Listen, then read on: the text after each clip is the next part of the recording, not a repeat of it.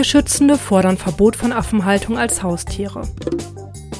Kliniksterben und Personalmangel. Wie groß ist das Problem wirklich? Nach 53 Jahren endlich frei. Happy End für Orca Lolita. Es ist Montag, der 8. Mai. Hier ist das Tierschutz-Update. Ich bin Hanna Hindemith und wir sprechen heute über folgende Themen. Nachdem das Tierheim Berlin zwei Makaken aus Privatbesitz wegen nicht artgerechter Haltung aufgenommen hatte, fordern Tierschützende in Berlin nun das Verbot von der Haltung von Affen und anderen Wildtieren. Die beiden Äffchen mussten drei Monate lang aufgepäppelt und versorgt werden. Immer wieder erleben wir, wie exotische Säugetiere in Privathaltung leiden und völlig unverantwortliche Halter sich ihrer Tiere entledigen, klagt Maren Esmayer, Leiterin des Tierheims Berlin. Die vielen Probleme, die bei der Haltung dieser Tiere auftreten können, seien der Grund für das geforderte Verbot. So würden Affen in Gefangenschaft oft unter schweren psychischen Störungen leiden und aggressive Verhaltensweisen entwickeln. Laut der Tierschutzorganisation PETA seien viele Affen illegal eingeführt worden oder stammen aus dubiosen Quellen. Außerdem sei die Unterbringung der Tiere oft nicht artgerecht und würde gegen das Tierschutzgesetz verstoßen. Die Affen bräuchten viel Platz, Beschäftigung und arttypisches Futter, um ein gesundes Leben führen zu können. Die Forderungen der Tierschutzorganisation werden von vielen Experten unterstützt. Es bleibt abzuwarten, ob diese Forderungen Gehör finden. Für die beiden Makaken soll es nach ihrer absolvierten Quarantänezeit nach Großbritannien gehen, genauer gesagt in eine Auffangstation des Great A Projects. Die Situation in deutschen Tierarztpraxen ist besorgniserregend. Akuter Personalmangel und das sogenannte Kliniksterben bringen Probleme mit sich. Viele Tierärzte arbeiten mittlerweile sogar gratis im Notdienst, um die Versorgung von Tieren in Notsituationen sicherzustellen. Der Grund dafür?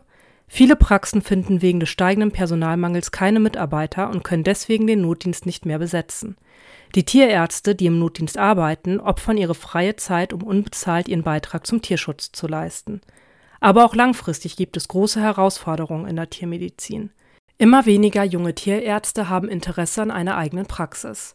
Stattdessen kaufen große Konzerne immer mehr Tierarztpraxen auf, die sie zentralisiert verwalten.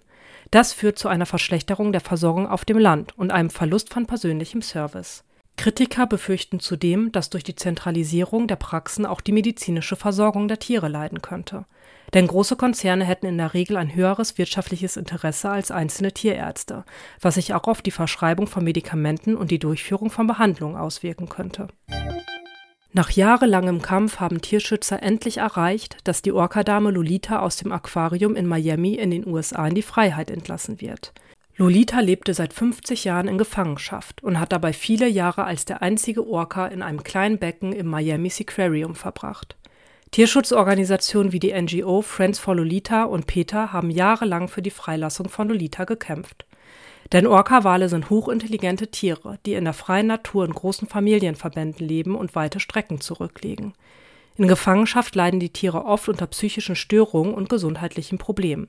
Nun traf die zuständige Behörde, die National Oceanic and Atmospheric Administration NOAA, endlich die Entscheidung, Lolita freizulassen. Einen wichtigen Teil trägt auch der vermögende Naturfreund Jim Irsay bei, dem auch ein NFL-Footballteam gehört. Er erklärte sich dazu bereit, den Umzug der Orca-Dame Lolita aus seinem privaten Vermögen zu finanzieren.